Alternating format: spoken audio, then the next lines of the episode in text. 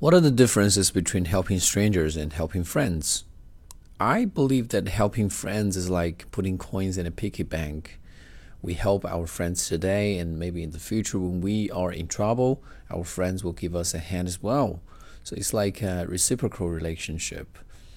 But when we help strangers, we are much more cautious because there are a lot of frauds happening around the world nowadays. They make use of people's kind heart.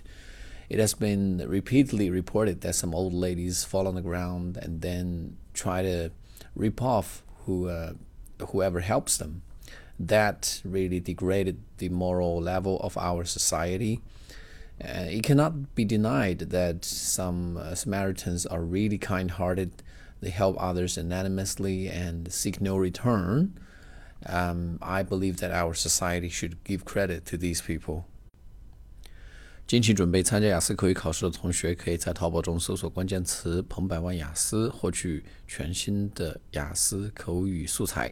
如果你的计划是在二零二一年的一月份之后参加雅思口语考试的话呢，也可以提前预购二零二一年一月份的雅思口语素材。我们将在二零二一年的一月十五号开始发送。